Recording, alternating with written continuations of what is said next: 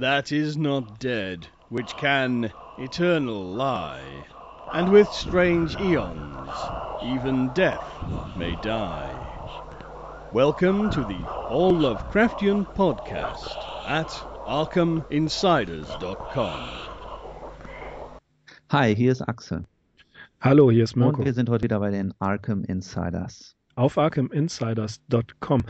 Nachdem wir uns mit dem Kollegen Erik Wenk über Comics unterhalten haben und in der letzten Episode ausführlich auf Lovecrafts Zeitgenossen Samuel Loveman und Hart Crane eingegangen sind, heißt es jetzt wieder zurück zur Biografie.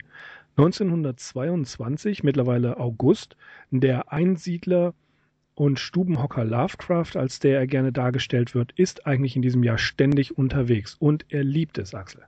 Ja, kann man ganz genau so sagen. Wir befinden uns noch inmitten dieser reiselustigen Periode. In Cleveland hatte Lovecraft ungefähr zwei Wochen verbracht und am 15. August 1922 verlässt er die Stadt, um wieder in Richtung New York zu fahren, wo er insgesamt zwei Monate verbringen wird. Und am Ende dieser ganzen Reiserei wird er tatsächlich fast drei Monate aus Providence weg gewesen sein. Da stellt sich natürlich die Frage, wie er solche Trips überhaupt finanzieren konnte. Wir wissen ja von seiner ja nicht gerade rosigen finanziellen Lage. Die Antwort liegt, kann man sagen, in der Großzügigkeit und Herzlichkeit seiner Freunde. Die wollten zum einen natürlich seine Gesellschaft einfach genießen und zum anderen wollten sie ihn eben auch einfach so lange, wie es ging, um sich ihn um sich herum haben.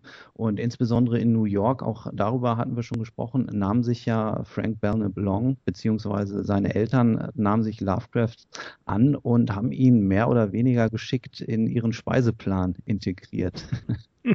Wie sich das anhört, es gab Lovecraft zum Abendessen. Ja, auch Galpin und Loveman haben viele der Kosten übernommen, ihn auch stets zum Essen eingeladen. Sonja dürfte natürlich auch eine ganze Menge äh, bezahlt haben, denn in dieser Zeit ging es ihr finanziell ja noch ziemlich gut. Joshi stellt die Vermutung aus, auf, dass es unter den Freunden Lovecrafts absolut kein Geheimnis war, dass er eigentlich beständig klamm war. Ja, sicherlich. Ne, das gehörte zum, zu dieser erwähnten Herzlichkeit dazu. Es wurde wahrscheinlich nicht an die große Glocke gehangen. Es wäre natürlich interessant zu wissen, wie Lovecraft eigentlich damit umgegangen ist, beziehungsweise wie er sich mal dazu geäußert hat. Er schien ja während der New Yorker Zeit keine besonderen Probleme damit zu haben. Man muss allerdings auch noch erwähnen, er hat nebenbei auch noch als Ghostwriter für Van Bush gearbeitet. Also er hat sicherlich auch ein gewisses, wenn auch geringes Einkommen gehabt. Anders sah es natürlich in Providence aus. Also auch wenn Sonja ihn dort besucht hat, da war er natürlich einfach viel stärker in gewisse gesellschaftliche Konventionen eingebunden und konnte sich dort nicht in einer Tour frei halten lassen. Wobei er das dort natürlich auch nicht so nötig hatte. Aber in New York war es halt dann doch der Fall. Ja, Joshi sagt ja auch, und das ist auch kein Geheimnis, dass Lovecraft für den Rest seines Lebens eigentlich immer wieder darauf angewiesen war, möchte man nicht sagen, aber es ist äh, er wurde für den Rest seines Lebens immer wieder von Freunden freigehalten. Und es wird ja auch berichtet, dass man ihn auch äh, gelegentlich ganz zufällig zu der Zeit eingeladen hatte, als diniert wurde. Äh, ach ja, wo Sie gerade da sind, mein lieber Lovecraft, essen Sie doch einfach mit uns. So muss man sich das vorstellen. Er selbst dürfte kaum darauf, es, es darauf angelegt haben, sich durchfüttern zu lassen. Denn bevor er jetzt das deutlich macht, dass es ihm gerade finanziell nicht so gut geht, geht er lieber nach Hause, isst Cracker, kalte Konserven, Kaffee und Hershey's Schokolade aus natürlich zweite Wahl in Bruchstücken. Aber interessant, den Gedanken, den du hattest, als ich auch darüber nachgedacht habe, war, die Frage, wie ist er damit umgegangen? Ist er eigentlich selbst dahinter gekommen, dass er immer wieder zufällig zum Essen eingeladen wurde? Und er schreibt am 29. September an Lillian Clark, Mittwoch war ich wieder bei den Longs. Manchmal fürchte ich, dass ich ihnen Umstände mache, da ich ja praktisch jeden Tag bei ihnen zu Abend esse. Aber sie protestierten so vehement, dass ich eben keine Umstände machen würde, dass ich nicht anders kann, als ihnen zu glauben. Und dann lobt er ihre Großzügigkeit in höchsten Tönen.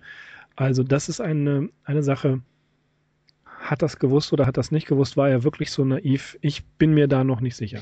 Naja, wir haben ja auch in unserer Weihnachtsfolge 2014, das ist die Folge 37, uns ausgiebig über seine Ernährungsgewohnheiten unterhalten und er tendierte ja tatsächlich auch dazu, seinen Speiseplan entsprechend auszurichten, auszurichten, entsprechend seiner finanziellen Möglichkeiten. Mhm. Und wie du schon sagtest, er ging dann halt nach Hause und hat sich von einem Stück Käse, ein paar Crackern und einem Stück Schokolade ernährt. Und das hat ihm gereicht, aber vielleicht hat er sich auch eingeredet, dass es ihm gereicht hätte, weil er war ja andererseits oder zu gewissen anderen Zeiten auch kein Kostverächter und wir wissen aus einer Schilderung, dass es auch Zeiten gab, in denen er zur äh, Beleibtheit neigte. Ja, richtig. Das sagt, das schreibt er ja auch selber, dass er sehr dick geworden sei. Und es gibt den ein oder anderen Interpreten, der Lovecrafts späte Magenkrebs- oder Darmkrebserkrankung auch auf die Mangelernährung zurückführt, dass äh, die Ernährung, diese, diese, diese schwankenden Ernährungsverhältnisse ihn letzten Endes auch wirklich krank gemacht haben und er litt unter nervösem Magen sowieso. Ja, ähm, das dürfte dem nicht zuträglich gewesen sein. Sicherlich nicht, aber kommen wir vielleicht auf New York zurück. Was hat mhm. Lovecraft dort getan? Wie hat er sich die Zeit vertrieben? Ja, er hat eine ganze Menge gemacht. Was, was eine Frage, die ich noch vor, voranstellen möchte, ist, man muss sich ja überlegen, er war fast drei Monate von Providence and Gell Street weg. Wie haben eigentlich die Tanten reagiert? Ich meine, als er nach Cleveland fuhr, hat Lillian ihn wohl sehr vermisst und er schreibt ja auch sehr beruhigende Worte. Im September versuchten Sonja und Lovecraft in einem gemeinsamen Brief die Tanten davon zu überzeugen, noch, doch noch nach Brooklyn zu kommen. Lillian sagte ab, aber Annie ist der Einladung im Oktober nachgekommen, ob sie, äh, also sie kam nach Brooklyn, denn Lovecraft wies auch auf seine Qualitäten als Reiseführer hin. Und er schreibt zum Beispiel am 13. September 1922, Lillian, wie schön es wäre, wenn sie an seinem Programm teilhaben könnte. Und auch wieder am 29. September, Zitat, es tut mir wirklich sehr leid, dass Sie nicht erwägen, an dieser epochalen Reise teilzunehmen. Wie gesagt, im Oktober kam dann Andy Gamble nach New York. Qualitäten als Reiseführer, das kann man sehr wohl sagen, denn er hat eigentlich so ziemlich alles gesehen, was ihn interessierte. Er war wirklich dauernd unterwegs. Ja, diese Sehenswürdigkeiten, das fiel mir dann so ein bisschen auf, als ich mich näher damit beschäftigt habe. Das ist eigentlich ein sehr interessanter Stoff, interessant für Leute, die Lovecraft Fiction oder meinetwegen auch Rollenspielabenteuer ersinnen, sich damit weiter zu befassen. Also Lovecraft und New York ist ja ohnehin schon ein Thema in der Lovecraft Forschung, aber es macht einfach Spaß, auf seinen Spuren nachzuwandeln, selbst wenn wir das jetzt nicht in der Realität tun konnten, dann ist es doch sehr aufschlussreich, was er sich natürlich größtenteils an kolonialen Sehenswürdigkeiten und Attraktionen angeschaut hat. Er ist eigentlich bis auf Queens in allen Stadtbezirken unterwegs gewesen, größtenteils aber in Manhattan. Mhm. Äh, er war unter anderem am George Gray Barnard Cloister. Das ist eine mittelalterliche französische Kapelle, die man wirklich Stein für Stein abgebaut und in Amerika wieder Stein für Stein aufgebaut hatte. Das hat ihn natürlich sehr beeindruckt. Er war im, in der Van Cortlandt Mansion von 1748. Das ist eines der ältesten Gebäude in der Bronx und hat natürlich georgianische Architektur, ein sehr bekanntes äh, Gebäude. Das Dickman Cottage hat er sich angeguckt, natürlich Prospect Park, Lower East Side und die 59. Straße. Denn was gibt es dort? Eine Menge Antiquariate. Ah, nee, das, ja. das, musste sein. Zusammen mit Frank Belknap Long war er in der 59. Straße unterwegs und äh, schrieb an seine Tante, möge der Himmel meine Geldbörse vor dieser Versuchung schützen. Long wollte dort auch mehrere Bücher erstehen, um sie später zu verkaufen. Er war ja Buchhändler und Lovecraft denkt tatsächlich darüber nach, überflüssige Bücher aus Providence, die auf dem Dachboden rumliegen, ebenfalls zu veräußern. Und er schreibt, die 59. Straße ist mit Sicherheit das Zentrum des Universums aller Buchliebhaber. Jeder, der zwischen der Lexington Avenue und der Madison Avenue entlang gehen kann und kein Geld ausgibt, ist ein Held und verdient eine Medaille. Ja gut, dann wissen wir, wo das Geld hinging, das er dann für seine Mahlzeiten gespart hat. Ja. Und in Postkarten. Ja, was hat er sich noch angeschaut? Wir haben zum Beispiel hier noch das Morris Jume Haus ähm, in Washington Heights, auch in Manhattan. Das ist das älteste freistehende Gebäude Manhattans. Es wurde 1765 gebaut und diente während des amerikanischen Unabhängigkeitskrieges 1776 George Washington für einige Wochen als Hauptquartier. Es hat dann in den folgenden Jahrhunderten noch eine wechselvolle Geschichte erlebt. 1904 begannen verschiedene Ortsgruppen der Töchter der amerikanischen Revolution mit der Einrichtung eines historischen Museums in dem Haus. Und wer jetzt bei den Töchtern der amerikanischen Revolution zugehört hat, beziehungsweise aufgemerkt hat, dem sei nochmal unsere Folge 36 äh, empfohlen. Dort haben wir nämlich diese patriotische Frauenbewegung schon mal erwähnt, die DAR abgekürzt, Daughters of the American Revolution. Ähm, es war nämlich so, dass Lovecrafts Freundin Myrta Alice Little aus Hampstead ebenfalls Mitglied in dieser Vereinigung war. Und ja, in dieser Folge 36 haben wir sie eben schon mal erwähnt. Ein weiteres sehr wichtiges Gebäude, das man auch heute noch besichtigen kann im Süden von Manhattan, ist die Francis Tavern. Das ist ein weiteres ehemaliges Hauptquartier von George Washington. Er baute 1719 in Ziegelbauweise. Das sind sehr charakteristische gelbe Ziegelsteine, die übrigens extra aus den Niederlanden importiert wurden. Und auch dieses Haus ist eine ganz wichtige Landmarke, nicht nur für New York, sondern eigentlich für die ganze Geschichte der Vereinigten Staaten und hat über die Jahrhunderte weg auch verschiedene Verwendungszwecke erfahren. Und heute beherbergt es unter anderem ein Restaurant und ein Museum. Und in letzterem befinden sich rare Kopien der Magna Carta und sogar der amerikanischen Unabhängigkeitserklärung. Noch zum Juman Mansion fällt mir ein, da hat er an Lillian im 13. September geschrieben, es war ein Atemzug meines eigenen Zeitalters der Perücken. Es gab dort ein Gästebuch und ich schrieb hinein H. Lovecraft, Gentleman, Providence Plantations in Rhode Island. Das gleiche, was er in, im Sawyer House in ähm, seiner Reise zu Mary McValley reingeschrieben hat. Und in diesem Brief schmückt er also aus, was er dort sieht. Und das ist eine von diesen Stellen in den Briefen, die wie ein Reiseführer wirken, wo er bis ins kleinste Detail sein geliebtes 18. Jahrhundert zitiert. Und was sieht er sich weiter an? Er war sogar in Greenwich Village. Ja, und Greenwich Village hat ihn gar nicht beeindruckt. Ähm, samstags beispielsweise ging es mal ins Kino zusammen mit Sonja und da haben sie sich The Hound of the Baskervilles angeschaut. Und zwar die Fassung des Regisseurs Morris McElvey und in den Hauptrollen waren Isle Nowot und Herbert Willis. Danach gingen sie essen im sogenannten TNT Shop, das ist ein T&T Shop in Greenwich Village. Und da trifft er, ich zitiere das im Original, Half-Baked Would-Be Aesthetics, die viel zu intellektuell sind, deren Lieblingsbeschäftigung rumhängen ist und er schreibt, schäbige und überflüssige Philosophen sitzen an den Tischen und auf den Bänken und in kümmerlichem gelbem Licht rauchen, essen und geben vor, über Literatur zu diskutieren. Ja, das äh, hätte er auch über die heutige Hipster-Szene vielleicht schreiben können. so sieht's aus. Das war Greenwich Village. Was schaut er sich noch an? Das ähm, New York Historical Society Museum an der Ecke 77. Straße und Central Park West auch hier verweise ich nochmal auf einen Eintrag auf unserer Arkham Insiders Website und zwar in der dortigen Enzyklopädie mal unter Pearl Heller schauen. Das war ja der Hut bzw. Modeladen, in dem Sonja angestellt war und wir haben dort den Link zu einer Einladung im Art Deco gestaltet. Das ist so ein Leporello zu einer Modenschau. Also dieses New York Historical Society Museum unterhält natürlich eine sehr interessante Sammlung zu allem, was mit der Geschichte New Yorks zu tun hat. Er war auch im Bronx Zoological Garden und da kann er natürlich in einem Brief an Lillian Clark wieder mal nicht mit seinem Rassismus hinterm Berg halten.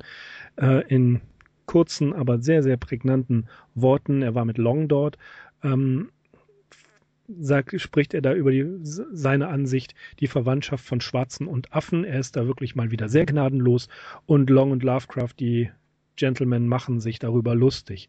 Das ist wieder einer von diesen äh, finsteren Sachen. Und er schaut sich auch kleinere Dörfer auf Staten Island an.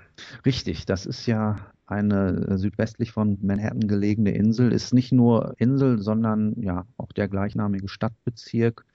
Und mhm. damit hätten wir tatsächlich Staten Island, Brooklyn, Bronx, Manhattan. Haben wir schon ganz gut abgedeckt, die Stadt jetzt. Ja, ähm, noch eine Sache, das, dazu kommen wir gleich. Denn er geht auch nach Hell's Kitchen. Ja. Das dürfen wir nicht, aber das, das, das sprechen wir gleich drüber. Er trifft nämlich, ja, er trifft den Amateur Paul Livingston Keel, der jenes berühmte Foto von Lovecraft, Morton und Long vor dem Poe Cottage in Fordham machte. Den hat er persönlich getroffen dort. Okay, das mit dem Foto wusste ich nicht. Zu hm. Paul Livingston Keel oder Kyle, er hatte deutsche Vorfahren. Ja, richtig. 1900 bis 1953 ließe sich vielleicht noch sagen, das war ein Amateurschriftsteller, mit, denen, mit dem ihm dann auch in den folgenden Jahren noch so ein gewisser loser Kontakt äh, verband. Kiel hat im Anschluss an dieses Treffen oder Jahre später 1946 eine Erinnerung an dieses Treffen geschrieben. Der Beitrag heißt I Met Lovecraft und man kann diesen Text heute noch lesen in dem von S.T. Joshi in der Hippocampus Press herausgegebenen Buch A Weird Writer in Our Midst, Early Criticism of H.P. Lovecraft. Da schreibt er, es ist sehr schwierig, Howard so zu beschreiben, wie ich mich an ihn erinnere. Ich erinnere mich, dass er in seinem Verhalten anders war. Er war schlank und konservativ in seiner Erscheinung. Und Zwischenzeitlich jedoch, wenn er sprach, dann sagte er wirklich was. Jedes Wort sollte exakt seinen Gedanken wiedergeben. Er war ein seriös und gebildeter Mann, so dass man nicht anderes tun konnte, als ihn bewundern.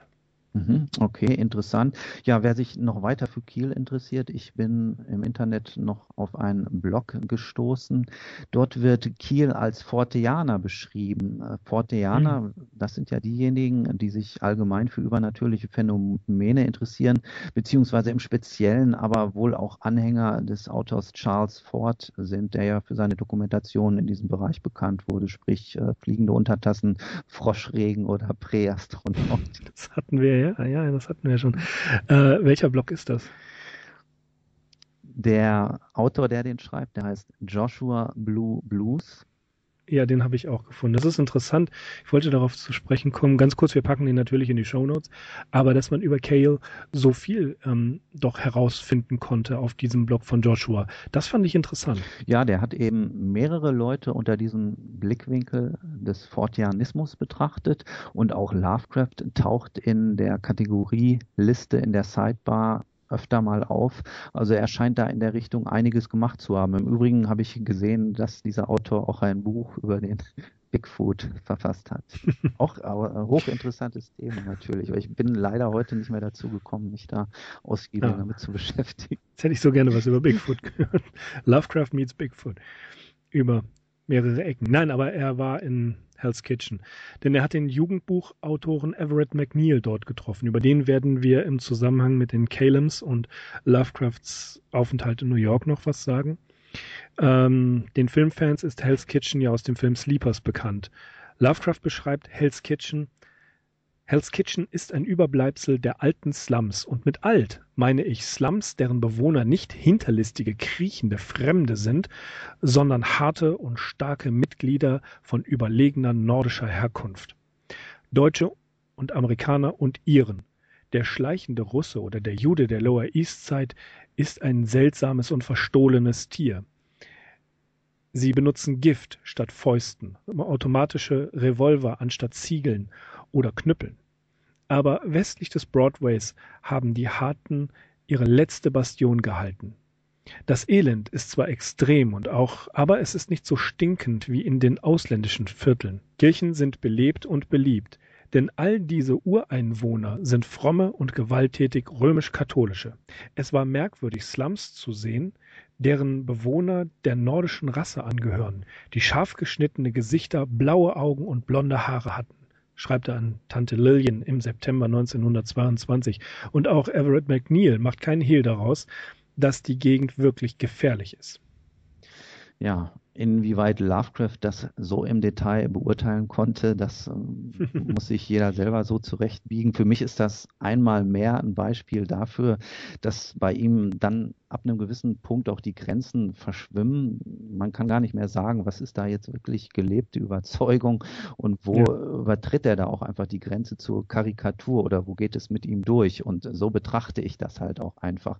Ich meine, er wandelt da fast ausschließlich auf kolonialen Spuren. Er biegt sich die Zeitalter so zurecht, wie er es gerne hätte. Er macht das natürlich auch mit den Einwohnern. Er hat ja seinen eigenen Blickwinkel auf die Geschichte der Stadt, auf die Immigranten. Da gibt es die Guten, die Schlechten. Ja, das ist alles so schwarz-weiß gezeichnet. Ich ich rede mir mal ein, so blöd ist Lovecraft nicht gewesen, dass er nicht gewusst hätte, dass die Welt teilweise dann doch anders funktioniert. Aber gut, das ist eben seine Form der Realität gewesen. Die hat er sich so gestaltet und ja, so ist es gewesen. Er hat halt täglich neue Filter aufgelegt. Das war so, ging es ihm gut, dann ja, war er jovial und hat mal den einen oder anderen Scherz über äh, Angehöriger anderer Kulturen gemacht und wenn es ihm schlecht ging, dann hat er richtig vom Leder, dann hat seine, sein Hass keine Grenzen mehr gekannt. Ja, sie besuchen Kleiner am 16. Äh, September in Brooklyn und ganz wichtig, die Dutch Reformed Church von 1796. Und da kommt der alte Friedhof ins Spiel. Richtig, genau. Das ist ein romantischer alter Kirchhof, so wie man das ja nennt, mit schönen düsteren Grabsteinen umher, die teilweise noch aus dem frühen 18. Jahrhundert stammen. Und ich denke doch, wir haben diese Episode schon mehr als einmal erwähnt. Lovecraft mhm. kann es natürlich nicht lassen, sich da ein Steinchen von einem der Grabsteine mitzunehmen als Souvenir. Und dieses Steinchen hat ihn dann ja dazu inspiriert, jetzt vereinfacht gesagt, äh, die Geschichte über Hound zu schreiben. Ja, ich muss aber dieses Zitat im Original, ja. das ist eines meiner Lieblingszitate von Lovecraft. Er schreibt, From one of the crumbling gravestones, date 1747, I chipped a small piece to carry away. It lies before me as I write, and ought to suggest some sort of horror story. I must some night place it beneath my pillow as I sleep. Who can say what thing might not come out of the centured earth to exact vengeance for his desecrated tomb? Also ich finde das immer noch eine, eine, eine, eine ganz besondere Sache. Er klaut ein Stück von einem Grabstein, legt es hin und äh, lässt sich davon inspirieren. Richtig toll. Und The Hound ist ja auch ein, ein teilweise voll, vollkommen überzogenes Stück, aber auch das äh, ist eines meiner Lieblingsstücke zum Vorlesen. Ja, ich freue mich jetzt schon auf die Episode, wenn wir uns näher ganz dieser Geschichte widmen werden. Es gibt da eine Menge zu, zu erzählen, nicht nur zu diesem Steinchen, das er sich von dem Kirchhof in New York mitgenommen hat, sondern da sind noch einige sehr interessante Einflüsse drin. Es ist auch die erste Geschichte, in der das Necronomicon erwähnt wird. Also da wird uns der Stoff garantiert nicht ausgehen. Mhm. Ansonsten muss man sagen, zu dieser New Yorker Zeit, zu dieser mehrmonatigen Zeit war seine literarische Ausbeute relativ gering, ist klar, wir haben es jetzt schon gehört. Er hat sich viel herumgetrieben, um es jetzt mal so ein bisschen despektierlich zu sagen. Er hat sich einfach inspirieren lassen, er hat äh, neue Impressionen in sich aufgenommen, The Hound hat er dann natürlich auch erst geschrieben, als er wieder zurück in Providence war. Eine andere Story, die dann im November folgte für Hutains Magazin Homebrew, war The Lurking Fear, mit der wir uns dann natürlich auch zur gegebenen Zeit ausführlicher beschäftigen werden. Mhm. An dieser Stelle sei nur gesagt, was Joshi geschrieben hat, niemand wird diese Geschichte als eines von Lovecrafts Meisterwerk betrachten. Ja, was die ähm, Einschätzung Joshis mancher Stories angeht, sind wir nicht immer einverstanden. Aber das ist eine andere Sache. Eine, eine kleine Anekdote am Rande. Äh, es wurde mal gesagt, sollte er mal in New York sein, dann müsste er der Einladung eines bestimmten Mannes nachkommen, den er aus früherer Zeit sehr gut kannte. Die Rede ist nämlich von John Russell, jenem Amateurjournalisten aus Florida, der damals im Jackson War von 1913 im Argosy Magazine auf Lovecrafts Angriffe mit Gegenangriffen in Versen reagierte. Daran können wir uns ja auch erinnern. Dieses Treffen kam 1922, als Lovecraft in New York weilte, allerdings nicht zustande. Sie hatten es geplant.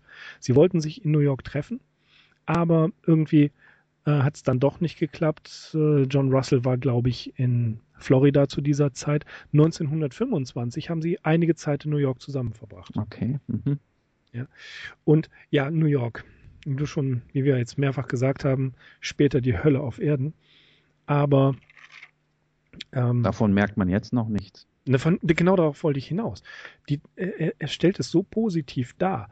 Äh, er schreibt am 4. September an Annie, meine liebe Tochter Annie, wie es mir geht? Großartig. Und ich lasse es die Welt wissen. Können Sie sich Großvater in guter Gesundheit vorstellen, ganz ohne Probleme mit dem Gesicht? Da spielt er auf seine, äh, auf seine eingewachsenen Gesichtshaare an. Tagsüber wach und von einer interessanten Sache zur nächsten wechselnd und sogar mit Freude auf den nächsten Tag? ja, das ähm, wird nur noch übertroffen von dem Zitat, was später kommt. It's a great life. It's a great life. Ne? Oder, oder ähm, seine Qualitäten als, als, als Stadtführer. Mhm. Die treffen sich, äh, es treffen sich Morton, Kleiner und Long, reden über lateinische und griechische Philosophen und dann gehen sie in ein Café und dann anschließend ins Kino, um eine Verfilmung des Grafen von Monte Cristo mit John äh, Gilbert und Estelle Taylor unter der Regie von äh, Emmett J. Flynn anzugucken. Dann dann diskutiert man darüber, ja, war technisch in Ordnung, war historisch korrekt, in der Adaption allerdings selbst etwas schwerfällig. Ja, klar. Und dann wollte man nach Hause, aber Kleiner wusste, Kleiner wusste in der Tat den Weg nicht. Er wusste nicht, in welche Richtung er geht. Und Lovecraft sagt einfach, dort geht's nach Osten. Er konnte mitten in New York sagen, wo Kleiner hin musste. Und alle fragen ihn, naja, Lovecraft, wie hast du das gemacht? Und dann sagt er, Astronomie hat manchmal auch eine praktische Seite. Er hat es am Mond, am Stand des Mondes ähm, tatsächlich äh, erkannt, in welche Richtung Kleiner jetzt nach Osten musste. Das ist auch wieder so, so ein typischer Lovecraft. Allerdings, ja, Chapeau kann man nicht so sagen. äh, ja, das New York, It's a Great Life. Mitte Oktober geht es wieder nach Hause, nach Providence und äh, du hattest es ja gerade erwähnt, The Lurking Fear wartet dort oder wird gemacht. Die Monate werden kälter und seine Kälteallergie macht sich wieder bemerkbar. Jedoch fährt er Mitte Dezember nach Boston, um bei einem Treffen des Hub Club dabei zu sein. Okay, wie hat sich dieses Treffen so im Einzelnen gestaltet? Positiv. Nein, darüber, darüber äh, steht leider nicht viel in den Briefen drin. Ähm, aber interessant und damit wollen wir diese Folge jetzt abschließen. Wir sprechen natürlich noch über das Treffen des Hub Clubs in der nächsten Folge, aber wir werfen schon einen Blick in nach richtig alt, alt. Er macht eine kleine Reise und möchte das alte Neuengland kennenlernen. Er fährt nämlich nach Salem und oder Salem und vor allen Dingen einen Ort, der ja, der ihn absolut bezaubert. Genau, Salem, Massachusetts. Wir bleiben in Massachusetts. Lovecraft wird zum ersten Mal Marblehead, jenen bemerkenswerten Küstenort, kennenlernen, der dann auch für eine seiner Geschichten noch entscheidend sein sollte. Genau, und äh, wir verabschieden uns jetzt hier wieder in Providence angekommen und werden uns in der nächsten Folge in Salem und Marblehead wiedersehen.